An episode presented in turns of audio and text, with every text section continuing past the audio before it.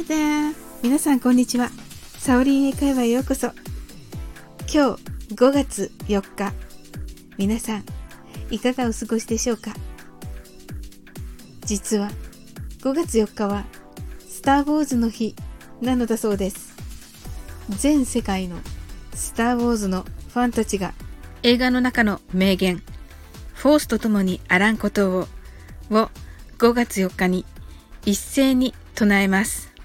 その時間は日本時間で5月4日17時5分です。皆さんにお伝えするのが遅くなってしまい申し訳ありません。ですが、日本時間では5月4日まだあると思いますので、その間に唱えていただけたらなと思っております。さて、ではなぜこの5月4日がスター・ウォーズの日なのでしょうか？これは5月4日 May the 4th がスター・ウォーズの名言 May the Force be with you と似ているからということだそうです。ダジャレですよね。面白いです。日本でもツイッターでハッシュタグフォースと共にあらんことををつけて17時4分に一斉に配信するというイベントをするようです。お時間が間に合う方はトライしてみてください。また、サオリン英会話では映画が大好きなフリーエンジニアのゆういちさんとのコラボ収録を予定しており、スター・ウォーズを含む4作品についてお話しさせていただきます。スター・ウォーズが好きな方、また映画が大好きな方、ぜひ遊びに来てください。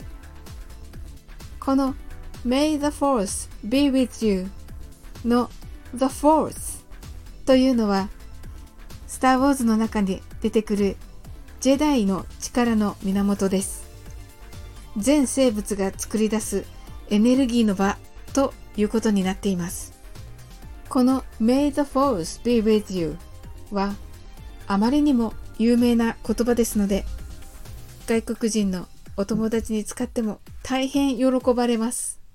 このフォースと共にあらんことをというのは結局はフォース大きな力があなたに常に味方してくれますように偉大な力が常にあなたを守ってくれますようにという言葉です。素晴らしい言葉ですよね。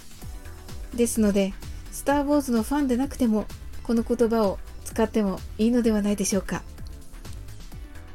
それでは、ゆっくりと練習してみましょう。May the force be with you それでは早く言ってみましょう。May the force be with you. Thank you. I'm sure you did it. それでは17時4分に間に合わなくても間に合ってもあなたにきっといいことがたくさん起こりますように。